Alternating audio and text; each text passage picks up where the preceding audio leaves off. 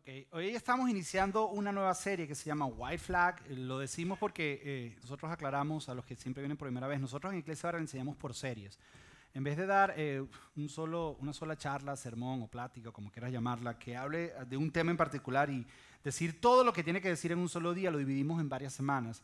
¿Por qué? Porque hemos, nos hemos dado cuenta que es la mejor manera de asimilar la información que vamos a aprender.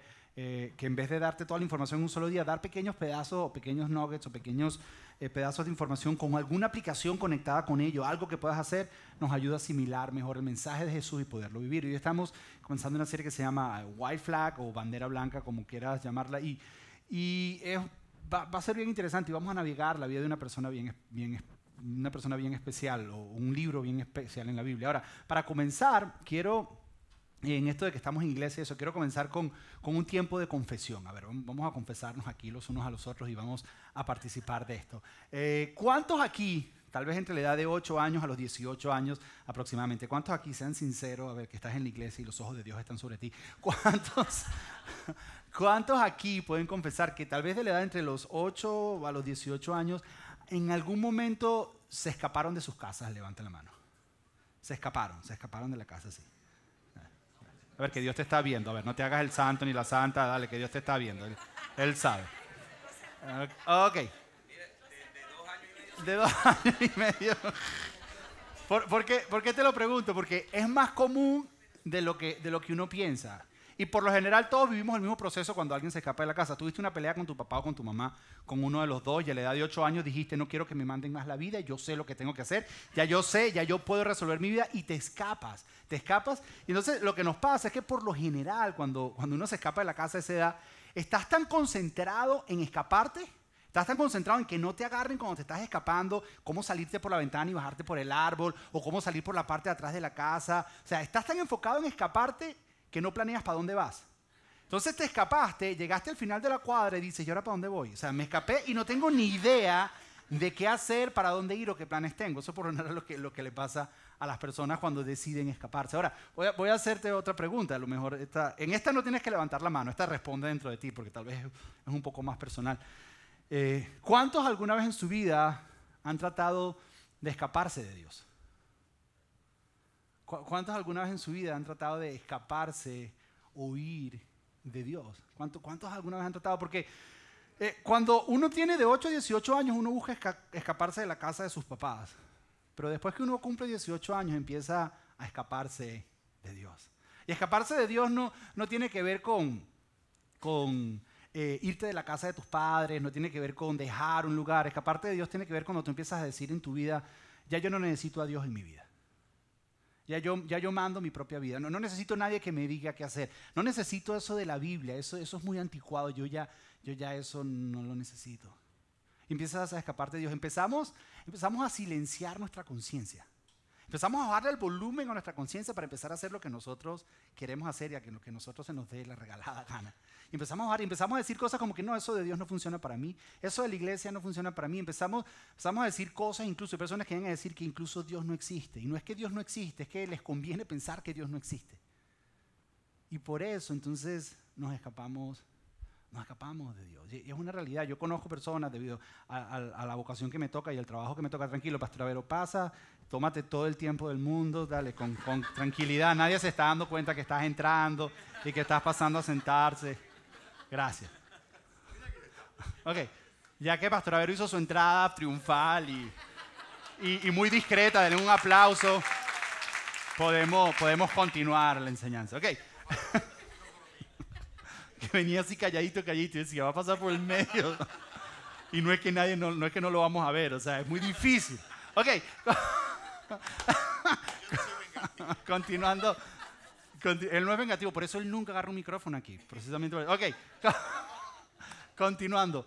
Eh, yo conozco, debido a mi, a mi vocación y debido a, a lo que me toca, he visto muchas personas escaparse de Dios, pero se escapan a relaciones que sabían que no tenían que entrar a tomar decisiones en su vida que les dañó su vida, dañó muchísimo, a hábitos que no debían hacer, a tomar decisiones que les estaban dañando y que todavía están viviendo las consecuencias porque se escaparon de Dios, porque callaron esa voz de la conciencia que les decía no y no les importó y siguieron y lo hicieron.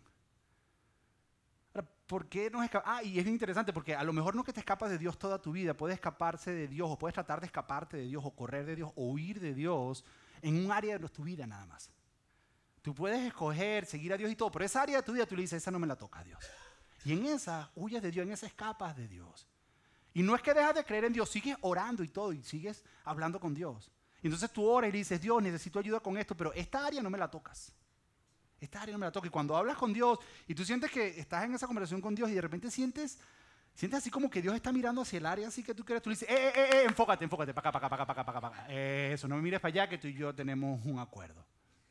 Y eso es un poco lo que hacemos ahora. ¿Por qué huimos de Dios? ¿Por qué queremos escaparnos de Dios? Número uno, porque no queremos que nadie nos diga qué hacer.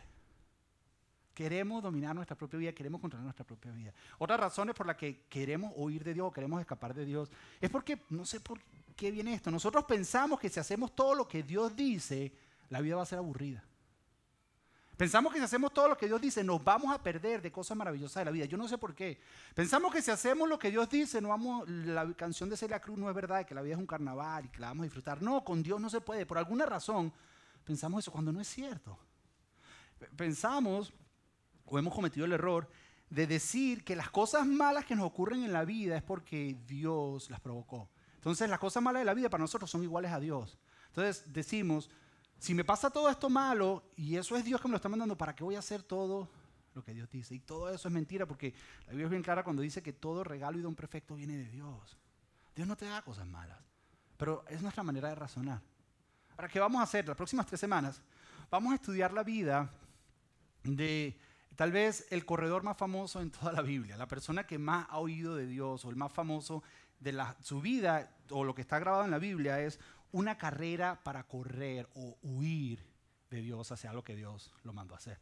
Que va a intersectar con tu vida y va a intersectar con la mía. Y te vas a dar cuenta que su vida se parece mucho a la tuya, se parece mucho a la mía. Vamos a ver la vida de un hombre llamado Jonás. Ahora, cuando menciono Jonás, dependiendo de tu trasfondo religioso, probablemente lo primero que se te viene a la mente es un pez muy grande que se lo tragó. Eso es por lo general lo que uno, uno piensa Jonás y piensa un pez grande que se lo tragó.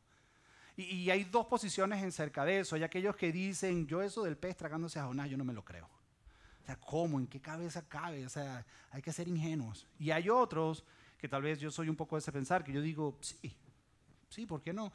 Hay cosas en este universo que no se pueden explicar. Hay cosas en este mundo que no pueden explicarse. Y esas cosas las llamamos milagros. Y tal vez, tal vez tú no has vivido alguno cerca de ti, yo he vivido muchos milagros, y he presenciado muchos. Y hay cosas, hay cosas que, que no pueden explicarse. Yo, creo en la historia de Jonás y creo que sí es un hecho por varias razones. Número uno, porque menciona una ciudad llamada Nínive, que es una ciudad que existió en la historia. Y menciona un hombre llamado Jonás, que es un hombre que existió en la historia. Es decir, que este tipo de literatura no es cuento de hadas, sino es cuento, es literatura histórica. Es la manera en que se toma. O sea, si la ciudad en vez de Nínive se llamara Narnia, es otra historia. Pero se llama Nínive.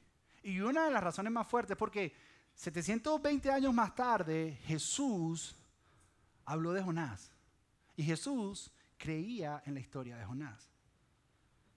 Y, y si, siempre lo he dicho, si una persona, que Jesús es esta persona, puede predecir su muerte, su resurrección y hacerlo, yo creo todo lo que ese man dice. Porque si pudo decir eso, y eso era verdad, que tal vez es lo más difícil, todo lo demás que dijo y todo lo demás que él creía era verdad. Pero sin embargo, tal vez eso no es suficiente para ti. Tú dices, bueno, pero esa historia de Jonás yo no me la creo. Lo que quiero es que hagas lo siguiente. Quiero darte una opción. Si tú no crees que, que, que un pez se puede tragar a una persona y estar en el estómago de la persona por tres días porque no puedes, no puedes entenderlo, míralo como una metáfora. Míralo como un mito como algo que te está inspirando a algo. ¿Por qué? Porque no quiero que esa parte te desvíe tanto en el enfoque y peleemos tanto por esa parte que te pierdas el verdadero mensaje del libro y de la vida de Jonás. Porque peleamos tanto en esos pequeños detalles y la lógica de todo eso que nos perdemos la razón por la cual fue escrita. Entonces, velo como una película. ¿Nunca has visto una película de esas que te inspiran? Y, wow, ¿Nunca has visto una, una, de esas películas que te inspiran, que tú la visto y dices, wow, esa película me inspiró a ser una mejor persona, a ser un mejor papá, a ser persistente, a cumplir mis sueños? Pero sabes que todo lo que ocurrió en la película era mentira, nunca ocurrió. Pero sin embargo te inspiró. Bueno, ve la historia de Jonás que vamos a estar viendo en las próximas tres semanas de esa manera. Tal vez tú no puedes creer completamente lo del pez, pero bueno, es una metáfora, pero hay una enseñanza detrás de eso. No quiero que eso te elimine o te quite o te impida o sea un, un, obstáculo para tú entender el mensaje que Dios nos da en este libro, en este antiguo documento que tenemos llamado La vida de Jonás. Ahora, ¿quién es Jonás? Jonás era un profeta y los profetas tenían un trabajo bien peculiar y bien difícil, que es el siguiente. Ellos eran enviados con un mensaje de Dios a personas que no querían escuchar el mensaje de Dios. Ellos tenían que ir a un grupo de personas a darles un mensaje de parte de Dios, pero esas personas a las cuales ellos le iban a dar el mensaje, ellos no querían escuchar ese mensaje. Eso era un profeta. Tú has tenido seguramente profetas en tu vida. Tu mamá, tu papá, amigos que te quieren. Son personas que vienen y te hablan verdad y te dicen, mira, Tal vez esto no es mi problema, tal vez, pero, y tú le dices, sí, no es tu problema, no, me, no quiero que me hables de eso. ¿Sí? Ese era el trabajo de los profetas. Ahora, los profetas, por lo general, y esto es bien interesante, ellos, Dios les enviaba un mensaje para la nación de Israel. Y la nación de Israel sí creía en Dios. Entonces, como creían en Dios, cada vez que el profeta venía con un mensaje, ellos entendían el contexto, porque su visión o su manera de ver el mundo era de acuerdo a como Dios lo decía. Pero a Jonás se le complicó un poco la situación. Porque el mensaje que Dios le da a Jonás es para que se lo dé a los asirios. Que vaya específicamente a la capital, que es Nínive, a un grupo de personas que no creen en Dios. Y Dios le dice, mira Jonás, esto es lo que vas a hacer. Tú vas a ir a Nínive y vas a hablar a este grupo de personas y les vas a decir que estoy cansado del pecado de ellos. Y que si no cambian, darles esta advertencia, si no cambian, mi juicio va a venir contra ellos. Les estoy dando una oportunidad. A lo que seguramente Jonás dijo, ¿por qué no nos saltamos la advertencia y le vamos con el juicio de una vez? Porque Nínive y los asirios y, los israelitas tenían siempre problemas, saltémonos eso. Y otra cosa que muchos de nosotros no sabemos, pero Jonás sí lo sabía, es que la gente en Nínive eran especialistas en torturas. Y una de las torturas que habían perfeccionado era la capacidad de despellejar a una persona, quitarle toda la piel y mantenerlo vivo lo máximo posible para que se muriera del sufrimiento del dolor. Habían perfeccionado en su época eso. Y Jonás lo sabía. Entonces, Dios le dice, Jonás, te voy a mandar a que le hables a los de Nínive, que son aproximadamente 120 mil personas que había en Nínive. Ve y háblales. Eh, por cierto, ellos no creen en mí, pero vas de mi parte, ¿ok? Y entonces, Jonás, Nínive, los que despellejan personas, sí, esos mismos, ya sabes quiénes son. Esos, los que despellejan personas, que si no les cae bien te despellejan, vas a ir, ellos no creen en mí, pero les vas a decir que a pesar de que no creen en mí, yo estoy cansado de la vida de ellos. Entonces, que o se arrepienten y hacen un cambio en su manera de vivir, o mi juicio viene sobre ellos. A lo que Jonás respondió, como muchos de nosotros hemos dado esa respuesta de muchas veces, no, pero gracias. esta paso, esta no. Es más, yo imagino que Jonás le dijo a Dios, ¿sabes qué Dios? No es ni personal, yo sigo creyendo en ti. Yo te oro si quieres todos los días. O sea, seguimos tú y yo, no es nada, no te lo tomes personal Dios, pero eso de ir a ese lugar, hacer eso, eso sí no lo voy a hacer. Hasta ahí no llego. Pero tú y yo estamos bien. Simplemente no voy a hacer lo que tú me estás pidiendo. Y esa es la historia que vamos a leer. Mira, mira cómo dice la historia. Está en Jonás capítulo 1. Dice, versículo 1 al 2, dice, el Señor le dio el siguiente mensaje a Jonás, hijo de Amitai. Levántate y ve a la gran ciudad de Nínive pronuncia mi juicio contra ella porque he visto lo perversa que es su gente. En otras palabras, me tienen hasta la coronilla. Tengo que hacer algo con ellos, el pecado es mucho, vamos a hacer algo con ellos. Luego continúa la historia, versículo, próximo versículo dice, entonces Jonás se levantó y se fue en dirección contraria. Dice, Jonás se levantó y se fue en dirección contraria para huir del Señor descendió al puerto de Jope, donde encontró un barco que partía para Tarsis. Ahora, aquí voy a, ahí dice que partía para Tarsis. El original, hay una, hay una diferencia, que no era que el barco partía, sino que estaba llegando. La ruta de Tarsis a Jope era una ruta que constantemente estaban haciendo los barcos, y al parecer el barco estaba era llegando. ¿Ok? Porque era la ruta. Entonces dice que partía para Tarsis, pagó su pasaje, el lenguaje que usa en el original es no solo pagó su pasaje, sino el de él y el de toda la tripulación. Es decir, se compró el barco. Porque Jonás tenía recursos y pensaba que los recursos lo iban a ayudar a escaparse de Dios. Pagó la tripulación entera. Lo que hace sentido, porque si el barco viene llegando, tú dices, ok, llévenme de regreso. Y la gente dice, ¿cómo? Si acabamos de llegar, dice, yo les pago completo todo. Ah, ok, vámonos pues. Porque acaban de llegar y se van de regreso. Y dice, pagó su pasaje, se subió a borde y embarcó rumbo a Tarsis con la esperanza de escapar de Dios para que tú entiendas un poco ¿Cómo hizo todo lo contrario a lo que Dios le estaba pidiendo? Quiero, que veas este mapa, mira. Donde estaba Jonás es en Israel y, queda aquí. Aquí es donde queda. Ahora, Dios le dice a Jonás, le dice, quiero que vayas a Nínive. Y Nínive queda hacia el noreste. No, echa para atrás, te fuiste. Gracias. Queda hacia, el noroeste, ahí queda Nínive. Queda aproximadamente 560 millas. Dios le dice, ve hacia el noroeste, 560 millas, por tierra.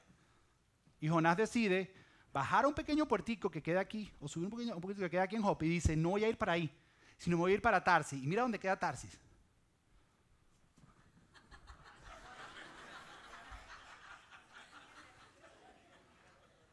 él tenía que ir para allá. Y mira para dónde va. O sea, todo lo contrario. Tú me dices para el este, yo voy para el oeste. Tú dices por tierra, yo me voy por mar. todo lo contrario. Es más, el camino de Israel a Tarsis era la ruta comercial más larga de la época. Era lo más lejos que viajaba un barco en la época. O sea, para Jonás literalmente estaba yendo al fin del mundo. O sea, ese era el fin del mundo. Más de ahí no se podía. Ese era lo más lejos que se recorría. Sea, estaba tratando de escapar de Dios. ¿Sabes cuánto tardabas desde Israel hasta Tarsis? Un año. En barco. Tenía que hacer escalas en las diferentes islas que ven en el camino para tomar fuerza energía por las tormentas y por todo. Un año es lo que se calcula que se tardaba de ir desde Israel hasta Tarsis. Dios le dice, vete hacia el este por tierra, dice, yo me voy para el oeste por mar. Eso se parece un poco a mi historia, no sé si se parece a la tuya. Cuando muchas veces Dios te dice, haz esto y tú dices, no, voy a hacer esto. Cuando sientes esa impresión, tal vez de parte de Dios, que tal vez lo puedes llamar conciencia, lo puedes llamar, y te dice, no hagas esto, bueno, eso es lo que voy a hacer. Y vas y lo haces. Y vas y lo haces. Ahora, una de las primeras cosas, porque conversando con corredores profesionales que le huyen a Dios, siendo yo uno de ellos muchas veces en mi vida, en diferentes áreas de mi vida o momentos de mi vida donde he querido huir de cosas que Dios me está pidiendo que haga, me he dado cuenta que hay ciertas características en común en todos nosotros cuando estamos en ese proceso. Una, una, de las primeras características que puedes encontrar de todas las personas que algún momento u otro hemos corrido, querido huir de algo que Dios nos está pidiendo que hagamos, es que las personas que le corren o le huyen a Dios siempre terminan en lugares extraños. O toman decisiones extrañas, tal vez. O toman decisiones peligrosas. Porque que Dios le diga a Jonás, ok, Jonás, quiero que vayas a Nínive. Y él decía montarse en un barco e irse para Tarsis. Es el equivalente a que yo digo, ok, Dios, tú me estás pidiendo que haga esto, pero no lo voy a hacer. Entonces voy a ir a tirarme en un paracaídas. no tengo tu protección o creo que no tengo tu protección y voy a hacer lo más peligroso. Ok, ¿sabes qué? Eso que tú me estás pidiendo, que vaya y le hable a esa persona, no voy a hacerlo. En lugar voy a irme a tirar en bungee jumping. Porque lo más peligroso que había en esta época era viajar en barco. O sea, la decisión más peligrosa que Jonás pudo haber tomado de la época, o sea, Jonás que está montarte en un barco por un año. ¿Qué piensas? ¿Qué, qué se te ocurre? O sea, ¿por, ¿por qué? Y no sé si te has dado cuenta cuando estás en esos momentos que estás huyéndole a Dios o estás corriendo de Dios, tomas decisiones peligrosas, tomas decisiones difíciles, tomas decisiones incorrectas que terminan generando algún tipo de caos en tu vida. ¿Y sabes por qué? Porque cuando corremos de Dios o cuando le huimos a Dios, estamos huyéndole a la fuente de verdad y de sabiduría. Entonces, como le huyes a la fuente de verdad y de sabiduría, todas tus decisiones son fuera de la verdad y todas sus decisiones no son decisiones inteligentes, sino son decisiones peligrosas. Es por eso que cuando uno está en el proceso de huirle a Dios, Dios envía a esos profetas o esas personas cerca de nosotros que nos vienen a hablarnos la verdad. Y te están viendo y están viendo lo que estás haciendo y te dicen, mira, ¿sabes qué? Yo pienso que eso que estás haciendo y tú le dices, a mí no me digas nada, ese no es tu problema. ¿Por qué? Porque no queremos saber nada de la verdad. ¿Por qué? Porque ya sabemos la verdad y sabemos lo que tenemos que hacer, pero queremos callar nuestra conciencia. Queremos callar esa voz dentro de nosotros. Es por eso que cuando estamos en ese proceso que le estamos huyendo a Dios, entonces no vamos ni a la iglesia. Dejamos de ir a consejeros y los consejeros nos están hablando ciertas verdades. Yo conozco personas que están súper bien y, la relación está bien hasta que llega un punto donde le hablo alguna verdad en su vida y ya no, ya no quieren hablar más conmigo, no me quieren hablar por teléfono. ¿Por qué? Porque fue un momento donde le hablé una verdad que no les gustó escucharla. cuando estamos huyendo de Dios, por lo general, huimos de la fuente de verdad, huimos de la fuente de sabiduría y nuestras decisiones son las decisiones más peligrosas que podemos tomar. Yo conozco personas que huyéndole a Dios se han metido en relaciones equivocadas. Han caído en hábitos que ahora no pueden salir de ellos. Familias se han destruido completas porque por estar huyendo de Dios no quisiste escuchar verdad y no quisiste escuchar sabiduría. Nos pasa a todos los que en algún momento hemos corrido o hemos tratado de huirle a Dios. La cara de ustedes es increíble. Ok.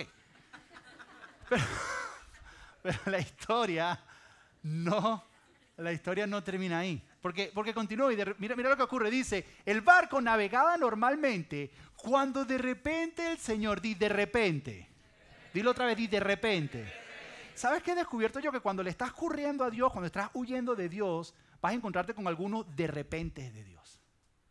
Como que hay un de repente que Dios hace algo. Hay un de repente. Dice, ellos iban, iban, normalmente, el barco iba normal cuando de repente, cuando de repente, ¿qué? Mira, cuando de repente el Señor envió un fuerte viento sobre el mar, haciendo que una gran tormenta amenazara con hacer naufragar el barco. O sea, que naufragara es básicamente que el barco se hundiera. Y mira, mira cómo continúa, dice, temiendo por sus vidas, los desesperados marineros pedían ayuda a sus dioses. Mira esto, temiendo por su vida. Estos son marineros profesionales que viven todo el tiempo haciendo esa ruta y que seguramente han pasado una que otra tormenta en ese recorrido.